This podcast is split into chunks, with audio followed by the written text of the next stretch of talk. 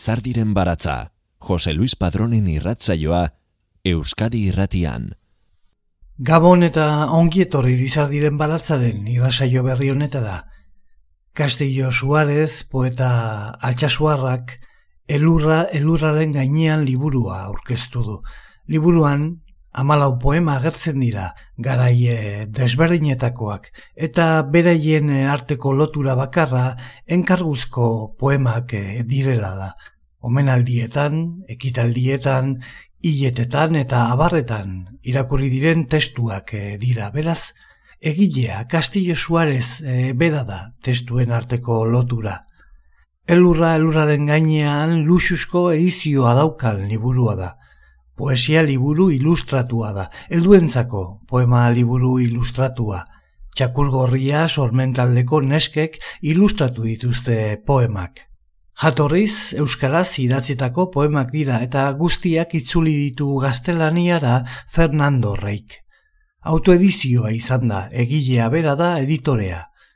Opari jaso dugu, opari zolagarria, eta horregatik, konpartitu nahi dugu zuekin guztiokin, hori egingo dugu gaur. Iritsi da elurra lizardiren baratzera.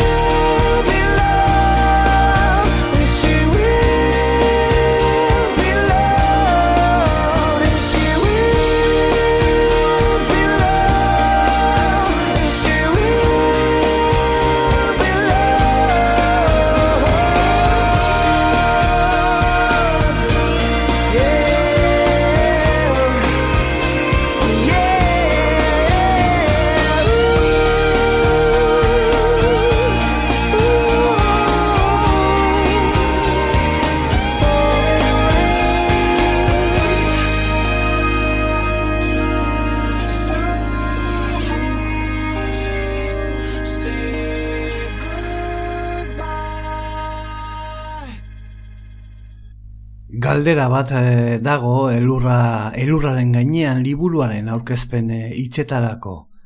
Zer ote du elurrak Castillo Suarez entzat. Beti batekoa baita bere unibertso poetikoan. Amalau poema eder bildu ditu liburu ezin e, zainduago honetan kalitateko papera eta azala txakur gorriko nesken irudiak Fernando Reiren gaztelaniarako itzulpena eraskin gisa.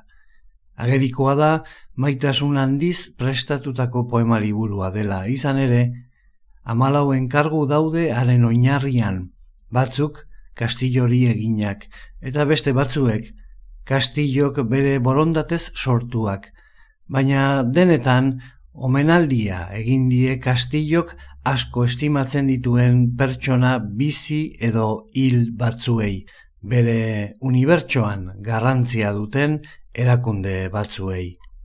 Hoi bezalako begiratu erne eta sakonarekin marraztu ditu pertsona batzuen bizitza eta balioak, erakunde batzuen fruitua eta lana, haiek denek, elurrak bezala, arrasto ezin ezabatuzkoa uzten baitigute emeki emeki, gure ibilaldian pausatzen direnean, gure existentzia markatzen dutenean iradokizun indar handiko poemak dira eta nahasirik dituzte, oreka ezin hobean, sinpletasuna eta edertasuna. 2008 bateko ustaiaren e, hogeita bostean, andoainen e, izan zen emanaldian, Martin Ugalde izan zuen e, gogoan oiduen bezala, mendia eta musika ustartzen ari den urmuga ekimenak idazle eta kazetari andoa indarraren jaiotzaren mendeurrenaren karietara. Mendi gidari elkarteak eta etinkarnatus orkestrak antolatutako mendi ibilaldi musikatu bat da urmuga. Natura eta gizakia musikaren bidez harremanetan jartzeko sortua. Igande hartan hain zuzen, Urkiaga eta Ibaineta mendien arteko ibilaldia egin zuten parte hartzaileek. Egun horretan, musika emanaldia izan zen andoainen, leitzaran bisitarien etxearen ondoan izan zen arratsaldeko zeitan. Bertan, Castillo Suarez idazleak ugalderen omenez idatzi duen testua irakurri zuen. Jasotako audioaren eh, kalitatea ez da bikaina, baina ederra eta bizia da irratiaren bidez egin dezakegun argazkia.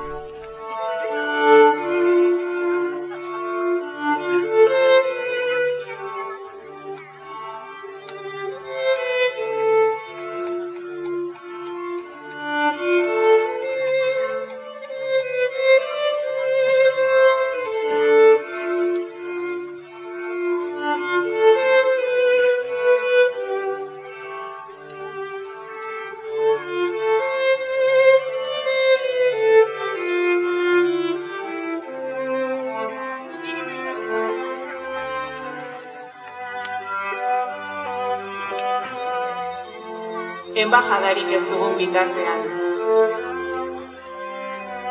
Ez zigun inork irakatsi, baina beti jakin genuen, erra eta maitasuna bere izten, eta gure biziak mugak zituela non nahi.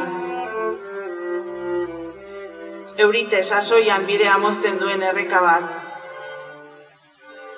Parajeak ez ezagun egiten zituen elurte bat bidea mozten zuen zuait zain irauli bat. Albokoak eskutatzen zituen mendilerro bat. Ez inork esan, askatasunari jarritako mugak izanen zirela gure aginpidea. Eskolara edo lanera joan alizateko igaro beharreko checkpoint bat nor garen eta norrez izan nahiko genuken esatera behartzen gaituen aduana bat. Ito ginez betetako errefusiatuen dako eremu bat. Belardi hon bat zeharkatzen duen trenbide bat. Baserri eraitsi bat ezkutatzen duen hipermerkatu bat. Bakar minean bizigintezke, laino trinko batean ezkutaturik. Isilaldi batean. Mugarik gabeko toki batean. Hor, ez ginateke ez arrotz, ez da atzerritar ere.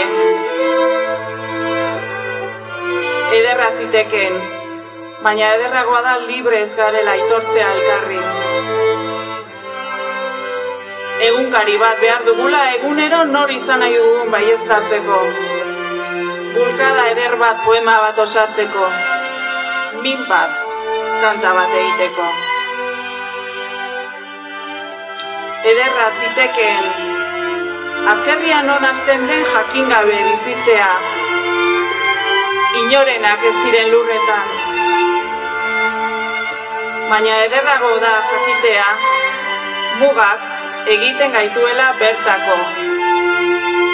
Bestearen hizkuntzan esandako aburritz batekin egiten dugula ura pareko besteen esanek egiten gaituztela bagarena. Eta gure hitzek jabe berriak dituztenean direla gureago. Kanta batean laketu gintezke jabetzarik ezean. Egunkari batean iraun genezake, enbajadirik ez dugun bitartean.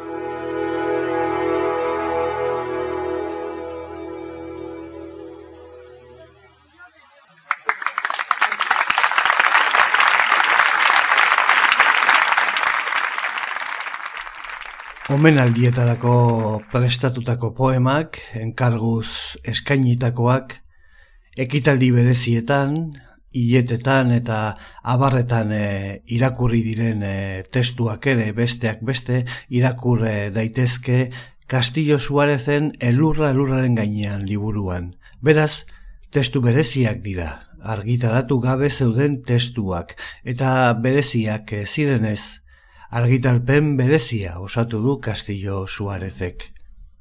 2000 bostean peio apezetxea omendu zuten etxalarren, berroita urte bete zituelako herrian apez.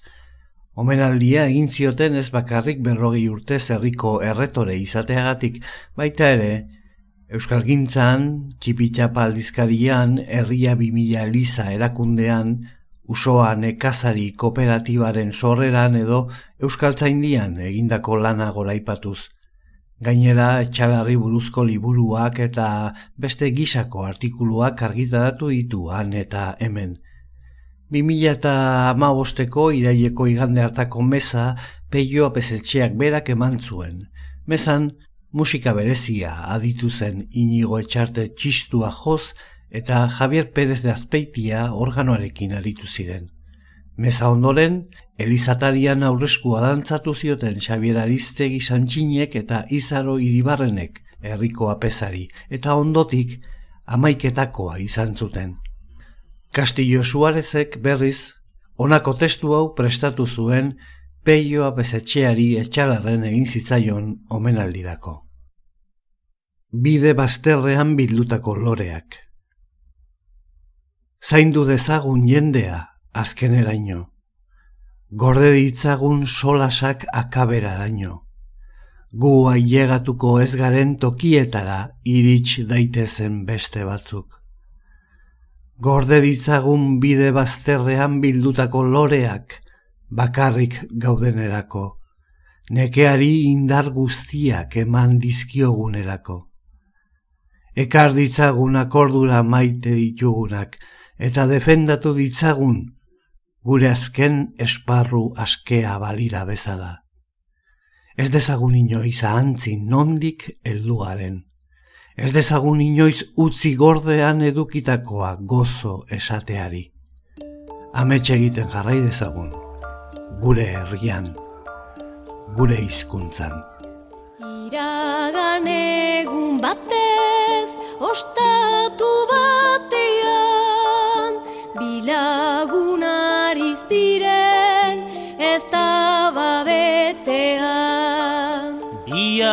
ziren eskualdun, zintzoak ustean, halere zinadi, elkarren artean, entzuten egona naiz, umore tristean.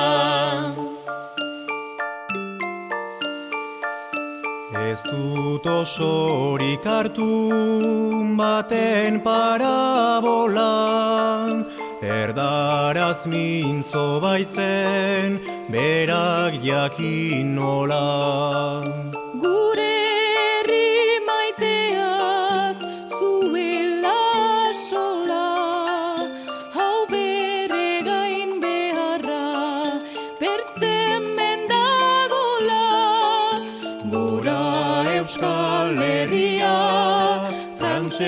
frantses eziola.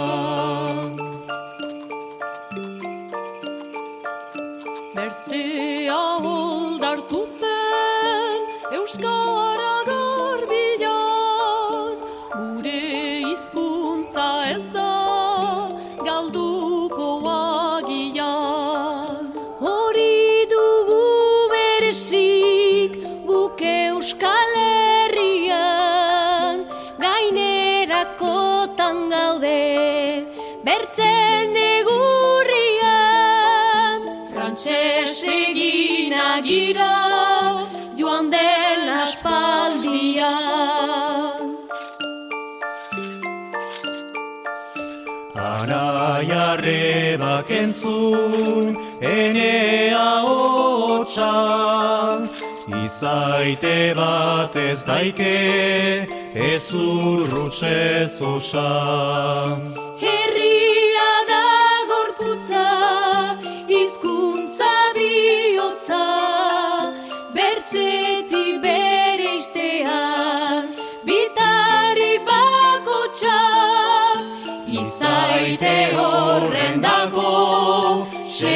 Segurra hilotza.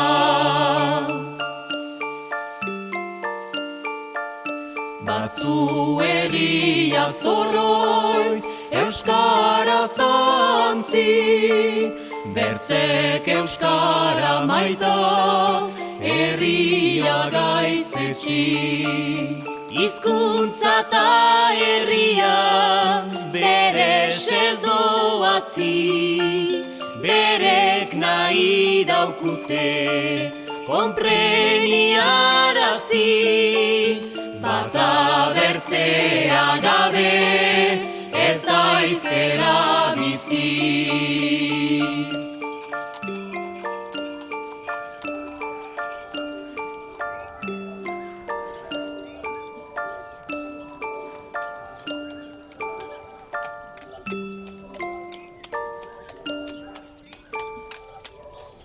Lizardiren baratza, poesia eta musika, Euskadi irratia.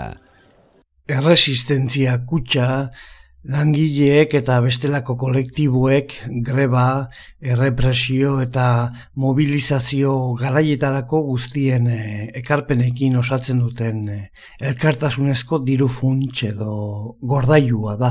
Diru sarrerarik gabe gelditu edo egoeraren ondorioz isunak edo bestelako gastuak, abokatuak, fidantzak jasaten dituzten eh, pertsonak laguntzeko beraz mutualizazio modu bat dela esan daiteke erresistentzia kutsak oikoak dira sindikatuetan. Koronavirusak eragindako itxialdian berri egunkariak erresistentzia kutsa bat sortu zuen ere. Koronavirusak itxi egin zituen eskulture sortzaileek beren lanak erakusteko eta orkesteko dituzten e, areto eta plazak, berriak leio bat irekizion sormenari. Egunero sortzaile batek izan zuen bere plaza partikularra kultura saieko horriotan. Castillo Suarezek bizitza karratua denean izeneko poema sortu zuen erresistentzia kutsarako. Ondoren entzungo duguna Castillo Suarezen bizitza karratua denean olerkia da, itxialdian berriaren irakurrei errezitatua. Orain, berria aretoari eskerrak emanez, Euskadi irratiaren entzuleek ere lekutxo bat hartzen dugu sorkuntzaren etxe ederrean bizitza karratua denean. Bizitza karratua denean, denbora ere karratua da. Gure begiek bere hartzen dieten neurria etxeko paretei, orainari. Gabaz bestaldera daude bezperako hitz berberak. Askatasuna hitz egiten dugu zer den jakingo bagenu bezala. Itxasora joan nahi dugu, Beldur handi batek desagerrarazten dituelako gure beldur txiki guztiak. Itxaso beltzari ere bai. Gehien maite ditugunak, gureak ez diren oroitzapenak dituztela ohartzen gara. Ez ezagunak ditugula haien isluneak. Gure zeruzatia eta hiena desberdina dela. Ez dakigu non hasten den etorkizuna. Ez dakigu non dagoen bakardadea eta laguntasunaren arteko muga. Bizitza agur esaten ikastea bada, ordezko batekin moldatzea aukitu zaigu. Eta aitortuko ez badugu ere, jarraituko dugu maite mintzen, eta maitatzeari uzten. Ez gaituzte etxean aurkituko, deserrian egonen baikara. Oinezko bakartien gisara, auzoen begiradak senti nahian. Eta esango dute, kartzela dela gurea, baina espetxeko ate kolpe bat entzun duena badaki, hotx hori lokietara kateatzen den bakarra dela. Behin menean bizigarera guartuko gara. Albitzak hartu digula oroimena. Dolua ezin dugula Espainetara ekarri baimendu gabeko eremuetan elkar maitatzera eginen dugu. Ibile ezin gaitezken parajetan elkar ukitzera. Maitasunak bete eginen du irautera, ez kauden etxe batean bada ere. Geltoki itxonetan Garraio gaia bera oraina ez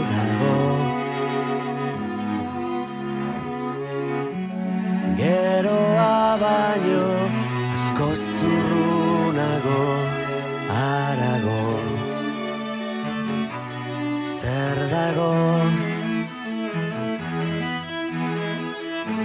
Alboko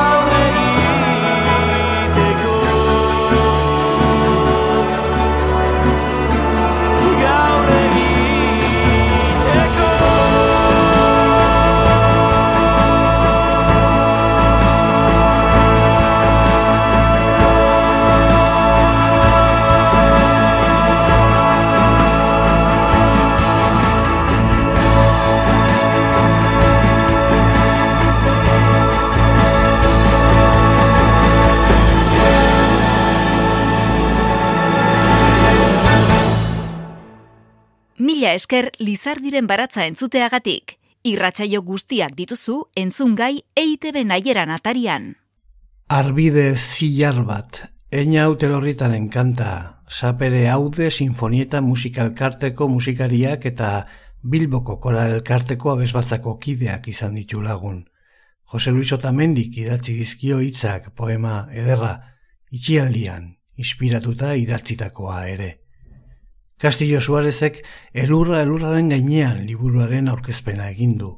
Liburua bitxikeri bat bezala deskribatu du idazleak. Etxeko liburu bat da, liburu ilustratu bat da. Helduentzako liburu ilustratu bat amalau poema biltzen dituena. Eta ohartuko zineten ez poema bakoitzak badu bere esanaia. Testu bakoitzak badu bere historioa. Urrengoa adibidez, altxasuko gaztei eskainitako testua da. 2008an haien aldeko kulturastean irakurritakoa. Izen burua du, geu baino gehiago da geure geroa. Eta horrela dio. Beti pentsatu dut ingurua ez dela aldatzen. Urtaroak joan eta etorri egiten direla, baina denak jarraitzen duela berdin. Gugarela aldatu egiten garenak eta gehienetan ez da hori ere bistatik kentzen dizkigutela etxai zein lagunak, auzokoak eta atzerrikoak, baina gure bizitza ez dela aldatzen. Oitu garela utxuneak zenbatzen, oitu garela arnasa hartzen pankartei erreparatu gabe, nahiago ditugula kale garbiak, paisaiaren osagai bihurtu garela gu ere, ibileran edo hitz egiteko moduan nabari zaigula. Horregatik gaur, oraindik hemen nagoela pentsatu nahi dut. Ez naizela horbela bezala desagertu, haizeak eramanda. Kalea inoiz baino beteago dago gaur baina aldi berean utxik. Ez dira hiru izen falta bakarrik, asko dira, espondetan, leize zuloetan, bainu ontzietan eta epaitegietako geletan geratu direnak. Badakit, galdutako asko ez direla itzuliko sekula, baina zenbatzeari eta kontatzeari emana nago gaur.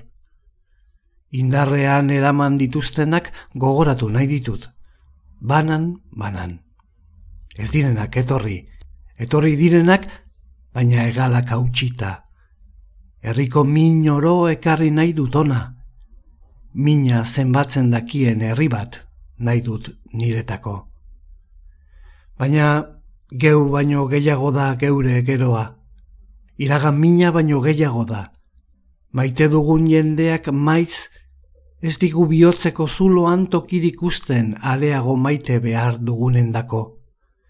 Ez du pertsona bakoitzak bere toki doia eta egon daiteke lurrik gabeko inor, baina ez maitasunik gabekoa.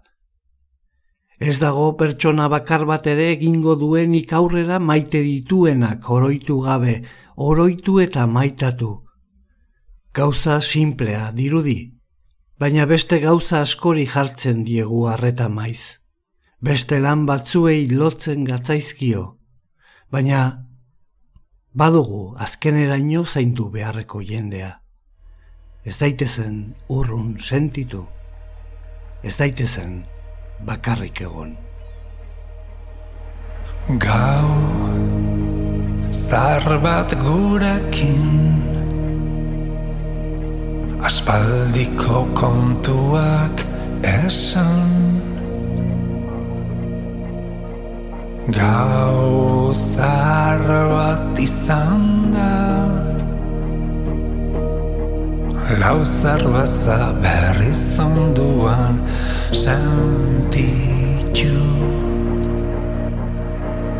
Ez dut gehiago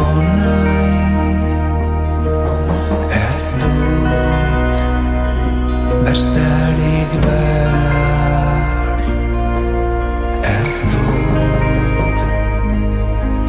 gehiago nahi Ez dut bestarik behar.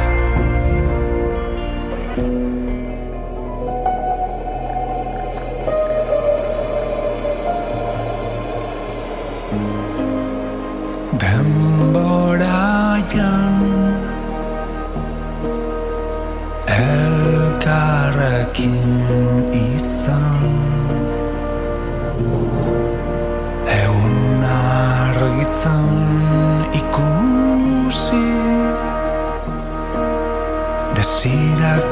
शत्रु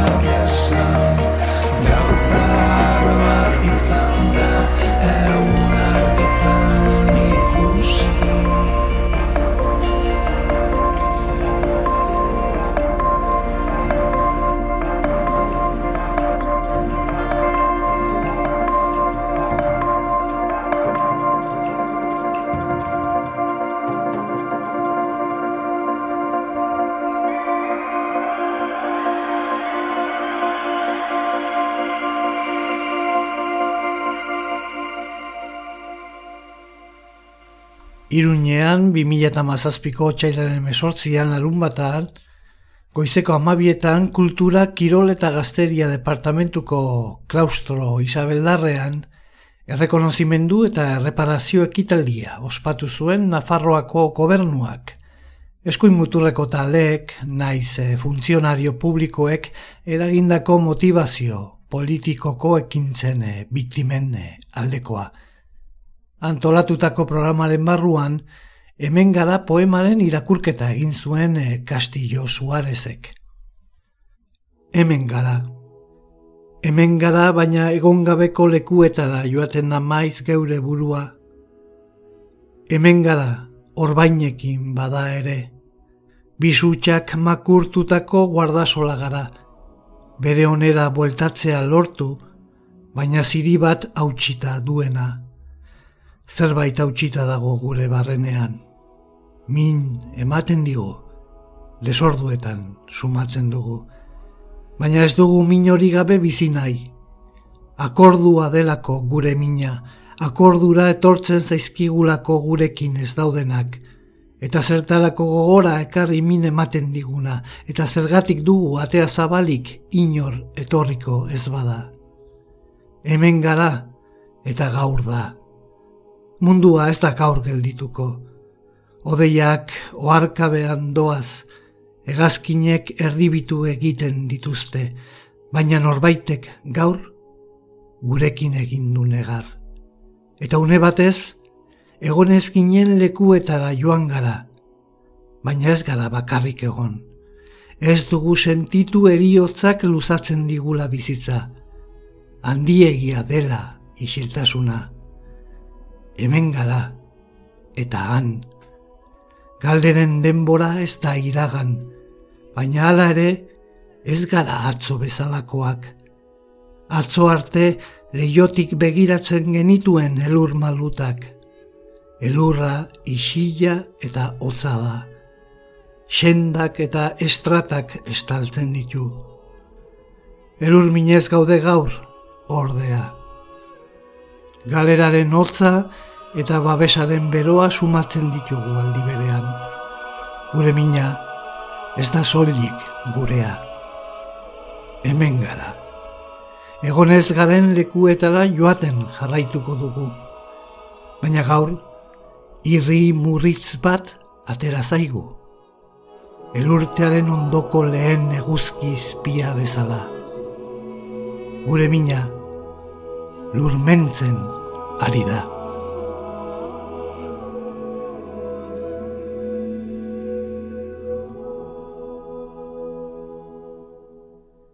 Lizardiren baratza Euskadi irratian. 2018an eun urte bete zituen Euskaltzaindiak. Euskaltzaindia sortzeko prozesua mila bederatzireun eta mesortziko urtarrilean abiatu zen, zehatz mehatz urtarrilaren amabian, Ramon de la Sotaren taldeko Kosme Elgezabal eta Felix Landaburu, bizkaiko aldundiaren aldun abertzaleek Euskararen Akademia izen hori jarri zioten astapenetan sortzeko proposamena aurkeztu zutenean. Aldundiaren osoko bilkuran eztabaidatua izan zedin. Proposamena euskaraz aurkeztu zuten eta bertan argi azaltzen zuten euskararen etorkizunerako behar beharrezkoa zela erakunde bat sortzea. Mila bederatzireun eta mesortziko iraiaren bostean izendatu ziren lehen lau euskaltzainak. Resurrekzion Maria Azkue, Luis Eleizalde, Julio Urquixo eta Arturo Campion. Resurrekzion Maria Azkue izan zen lehenengo euskaltzain burua eta amabi izan ziren lehen euskaltzain osoak. Denboraren poderioz, kopuru hori handitu eginda eta egun hogeita laudira euskaltzain osoak. Euskaltzain oso ez gain ugazleak eunda berroita maringuru dira. Euskaltzain dia hasieran bi ataletan banatu zen ikerketa atala, Euskararen hizkuntza arazoak bideratzeko eta ariketa lana burutuko zuen atala hau da, gizarteko arlo guztietara Euskararen erabilera bultzatuko zuena. Hasierako urteetan batzarrak gazteleraz egiten ziren, eta Euskara batuarena izan zen erakundeak konpondu behar izan zuen arazoetako bat. Alaber garai hartan, neologismoak nabarmen ugaldu ziren eta berauek arautu eta onartu beharra zegoenez, Euskaltzaindiak eh, lan horri ere ekin zion. Espainiako gerra zibilak eta mundu gerrak eragin handia izan zuten. Euskaltzainak bibanduetan bereizirik eta sakabanaturik gelditu baitziren. Azkueri, Euskaltzain taldea berpisteko eskaria egin zitzaio baina azkue zaharra zen, eta Krubitsch arduratu zen eh, lan eh, horretaz. Nola doala, berriro lanean hasi ziren eta aldizkaria ere berargitaratu zen. Mila bederatzien eta berroita maseia ze geroztik etengabe argitaratu da. Euskararen problematikaren eh, inguruan biltzarrak antolatu zituen eta lehena arantzazun egin zen mila bederatzien eta berroita maseian. Oi hartzun berezia izan zuen Euskaltzaindiaren berroita margarren urte urrena zela eta mila bederatzireun eta iruroita sortzian arantzazun burututakoa.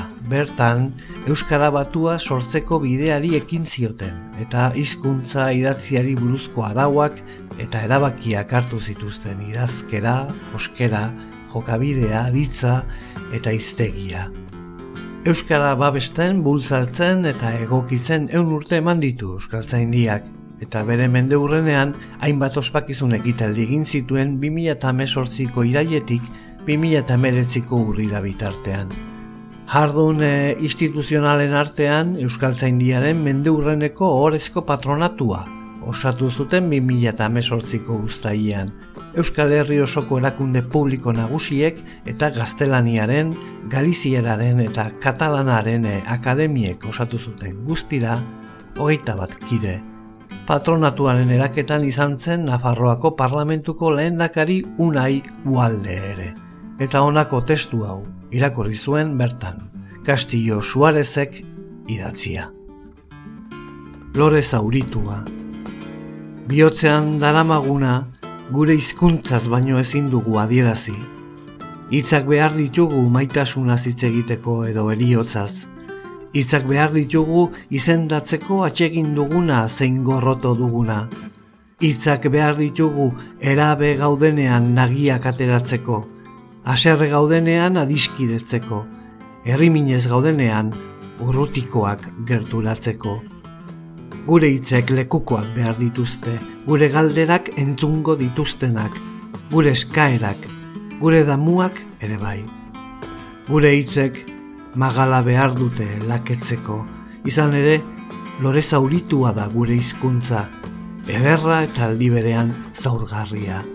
Gure hitzek babesa behar dute, babesik jaso gabe ez baitago irauterik, babesik eman gabe ez baitago bizitzerik. Jaun zuriano, jaun zuriano, lotan zagoza itzarri, zure esposa doña errosa, bi ardala esposa barri, zure esposa doña errosa, bi ardala esposa barri. Nor da hori, mambru hori, mambru herriko truku hori, Mambru herriko truku hori, truku kumian semi hori, Mambru herriko truku hori, truku kumian semi hori. Ni neuen naiz mambrukua, da gitxiago trukukua, ziertuago izan neinteke, hain geru zeruetakua, ziertuago izan neinteke, hain geru zeruetakua, emendikara eruteatxik, zerre mongo dauzta susari, mila libra argizari, neure ama birginari, beste horren beste edo gehiago, San Miguel geruari.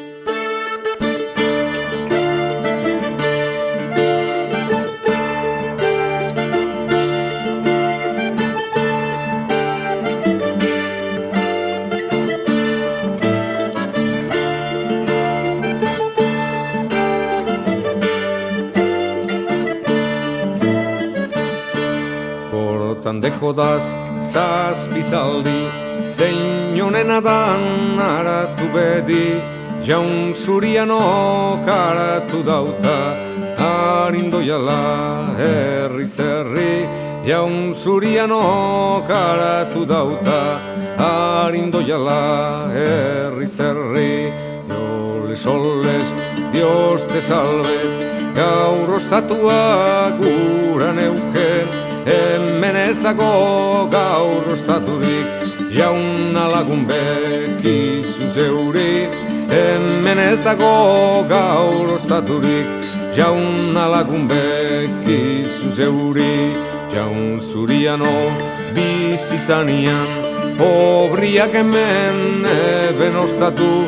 Jaun zuriano bizizanian Pobriak eben ostatua Jaun zuriano bizizanian Pobriak eben nostatua. Nor da hori, pobri hori Pobre inkieta du hori. Jaun zuriano atxitu daute Betor barrure romes hori. Jaun zuriano atxitu daute Betor barrure romes hori